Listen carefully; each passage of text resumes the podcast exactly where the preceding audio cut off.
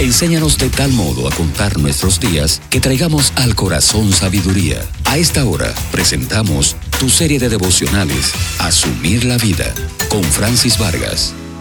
Yo supongo que parte de las debilidades que nos acompañan en esta etapa de nuestras vidas por este planeta, una de las más perjudiciales es la de la contradicción, que no es más que creer algo y obrar todo lo opuesto a eso. Y lo grande del asunto es que muchas veces lo hacemos sinceramente equivocados. La lista de contradicciones a la verdad que es muy larga, pero las que más vemos a diario son las siguientes. De seguro que has escuchado, incluso tal vez usado el famoso dicho que reza, la vida es una sola y hay que gozarla. Y realmente es así, es una sola. Ahora lo que olvidamos es que tiene dos etapas, donde el fin de una significa necesariamente el inicio de la otra. Con pocas corrientes de pensamientos opuestas a esta variable de que la vida no se termina aquí, la gran mayoría cree que por una vía u otra por un motivo u otro, las personas deben seguir su viaje y desde las antiguas civilizaciones, siglos y milenios atrás, la humanidad pensaba y creía de esa forma y vivía a la sombra de esa fe. Pero ahora el meollo del asunto es este.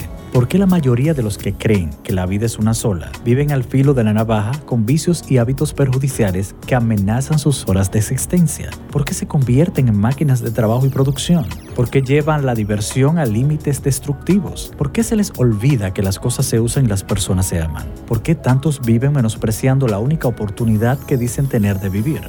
La verdad que es muy difícil, para no decir imposible, verle sensatez y lado positivo a una filosofía de vida destructiva y no saludable os propongo asumir la vida con un carácter crítico más conservador y realista y para los que creemos en una vida después de la muerte, porque tomamos en cuenta que el alma creada por Dios es espiritual y que eso no perece, o los que deciden la opción de creer que son simple polvo y nada más y no pasarán de ahí, esta maravillosa oportunidad que hemos recibido de existir debemos hacer que sea algo maravilloso y excepcional. Es Dios quien puede ayudarnos a unos y a otros a convertir nuestra existencia en vida plena. Ya en la persona de Jesús, Él vino y vivió como hombre y nos dejó sus huellas. Si caminamos por ellas, caminaremos con dirección y llegaremos al puerto seguro. Soy Francis Vargas. Será hasta otra próxima edición. Hemos presentado Asumir la Vida, tu serie de devocionales